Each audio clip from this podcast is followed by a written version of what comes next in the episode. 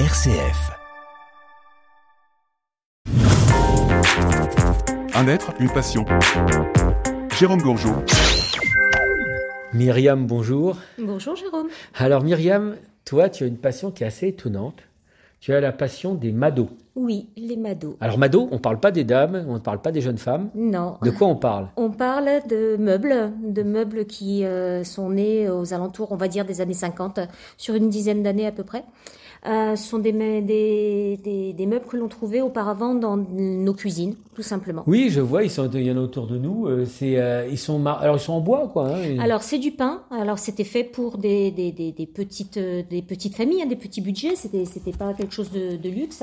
Et en fait la niche que l'on voit euh, au milieu, c'était fait pour recevoir le, le poste euh, de radio justement oui, qu'on avait dans la cuisine pour écouter. euh, Tout ça devient cette passion du. Alors on a un chat hein, qui est allé, qui est tout près. Ton, t'as un de tes chats qui est tout près du, du- de, de l'appareil, donc on va peut-être l'entendre ronronner.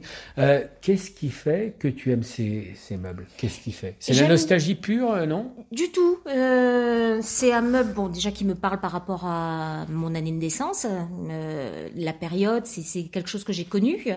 Euh, mais en plus, je trouve leur forme.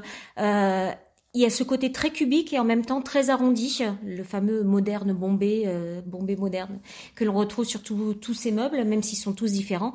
Euh, et le fait qu'il y ait beaucoup, beaucoup de gens qui ont jeté ces meubles et aujourd'hui on sait que euh, recycler, retrouver nos meubles d'antan, euh, parce que bah, ceux qui sont ici, oui, ils datent de, de 1950, 1947, je crois pour celui-ci.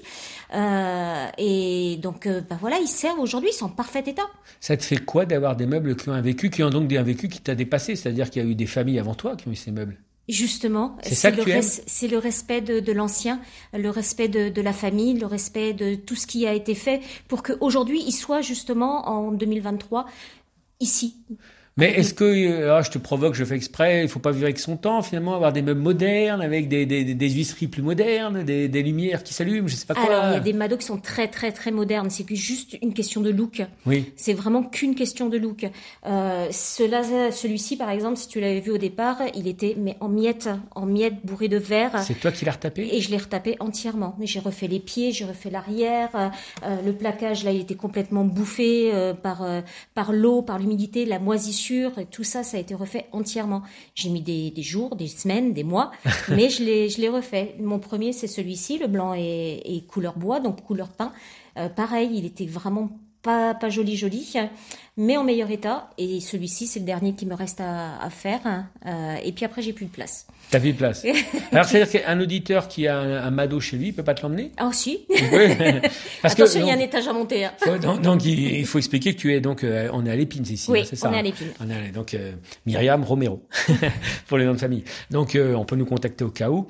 Mais ces meubles-là, est-ce qu'il y a des gens aussi qui font du marché dessus, enfin qui les vendent un peu Alors il y a beaucoup de gens qui se sont embréchés sur la brèche un ouais, petit peu, ouais, ouais. complètement et, et euh, c'était des meubles qu'on trouvait euh, vraiment pour 3 francs 6 sous parce que partaient souvent à la déchetterie donc ça arrangeait tout le monde et au final aujourd'hui on trouve des gens qui les collectionnent mais pas pour euh, le plaisir mais uniquement pour la revente il y a des modèles qu'on trouve à plus de 600 1000 euros quoi Ah oui. c'est vraiment non, des, des, des meubles qui peuvent coûter très très cher si on a on prend pas la peine de les chercher soi-même et de les réparer soi-même surtout.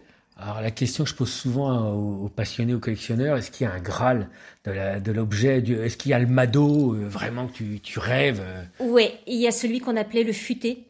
Le futé, Ouais. comme le futé le malin. Voilà, exact, ben, c'est exactement ça. Et c'est un meuble où euh, à l'intérieur il y avait plein de, de, de petits pots euh, à épices, à sucre, farine. Il y avait euh, la boîte à œufs, il y avait euh, il y avait euh, les planches à découper et tout ça. et on voyait le meuble tel que tranquille. Et en fait c'était plein de petites cachettes, plein de petits euh, Ah, détours. ouais. Et ceux-là ils Et sont tu l'as déjà vu tu, Comment tu sais qu'il existe? Tu l'as déjà vu celui-là? Ouais, je l'ai déjà vu. Et donc t'espères un jour peut-être. euh, J'espère tomber dessus un de ces quatre. Ah, on croise les doigts en tout cas. Merci beaucoup Myriam et puis donc euh, voilà et puis à très très vite euh, auprès d'un près d'un mado ou, ou d'autres choses. Et voilà, ou d'un chat. ou d'un chat et d'un mado et d'un chat. À bientôt. Au revoir. Au revoir.